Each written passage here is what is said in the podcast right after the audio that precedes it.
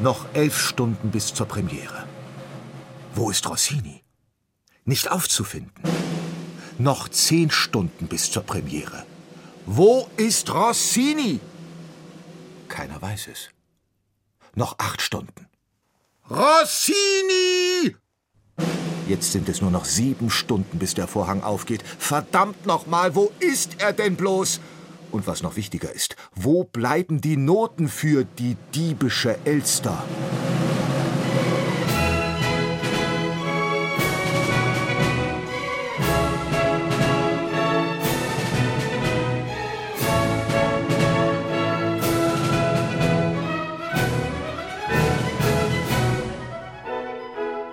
Ja, wo ist Rossini denn nun? Keine Panik. Rossini ist bereits im Haus. Nur ein paar Türen entfernt von den empörten Orchestermusikern, die immer noch auf die Ouvertüre warten. Nur wenige Stockwerke über dem nervlich inzwischen völlig zerrütteten Dirigenten. Ach ja, und zwischen den lauernden Kopisten und dem Meister sind es nur wenige Meter. Luftlinie. Kein Problem also. Gioacchino Rossini sitzt auf dem Dachboden der Scala und komponiert. Zumindest hofft das der Impresario. Schließlich hat er ihn genau zu diesem Zweck dort oben eingesperrt, zusammen mit einer Schüssel Macaroni, denn man will den Maestro ja bei Laune halten. Bis zum Vorstellungsbeginn bleiben nur noch sechs, nein, fünfeinhalb Stunden. Und seit einiger Zeit segeln in regelmäßigen Abständen tintennasse Partiturblätter aus dem Dachbodenfenster direkt in die Hände der darunter lauernden Kopisten. So weit, so gut. Es kann noch hinkommen. Der Impresario schwitzt. Trotzdem, sollte Rossinis Produktivität in Stocken geraten, haben die vier Maschinisten vor der Speichertür Anweisung, den jungen Künstler einfach aus dem Fenster zu werfen. Irgendwann ist das Maß voll. Ist ja nicht das erste Mal, dass Rossini sich Zeit lässt.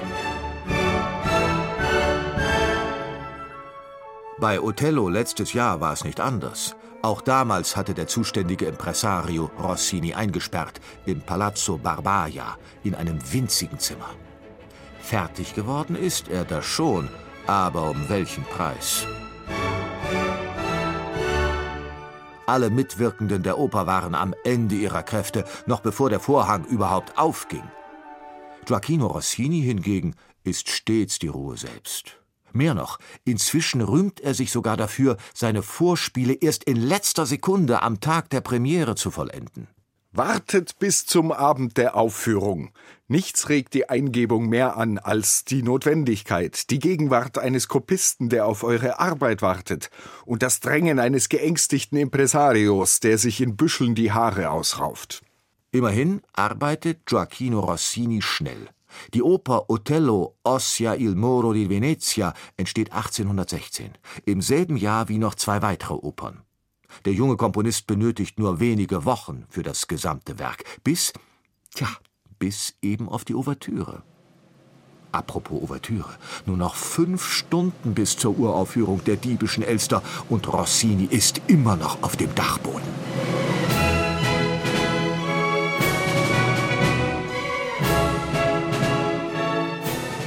Insgesamt komponiert der Schnellschreiber Gioacchino Rossini in 16 Jahren 39 Opern. Allerdings nicht ganz so viele Ouvertüren. Mag sein, dass das mit der Eingebung im letzten Augenblick doch nicht immer funktioniert. Vor allem aber hält Rossini seine Ouvertüren für recycelbar. Bestes Beispiel der Barbier von Sevilla. Jeder kennt es, jeder pfeift es, das Vorspiel mit dem berühmten da da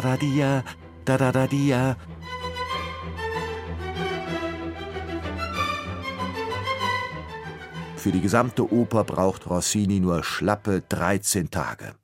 Und weil er die Uraufführung im Teatro Argentina in Rom selbst dirigiert, bleibt diesmal keine Zeit für die Schöpfung auf den letzten Drücker. Rossini muss improvisieren und greift auf Bestehendes zurück. Zweimal ist das schwungvolle Barbiervorspiel schon über die Bühne gegangen, bevor es seine Uraufführung am 20. Februar 1816 in Rossinis wohlbekanntester Buffo-Oper erlebt. Die Premiere selbst ein Fiasko. Ein Geiger stürzt, als ihm eine Seite reißt, und eine Katze läuft quer über die Bühne.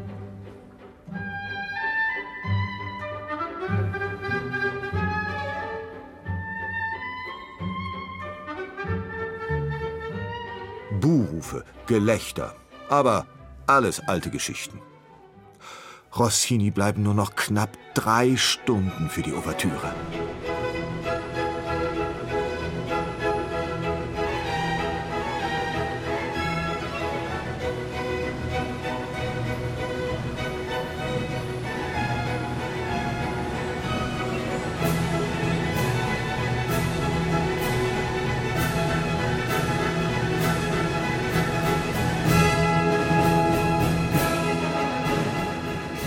Das mit dem Wiederverwerten alter Ideen wird Rossini bei seinem Arbeitsstil sicher noch häufiger machen.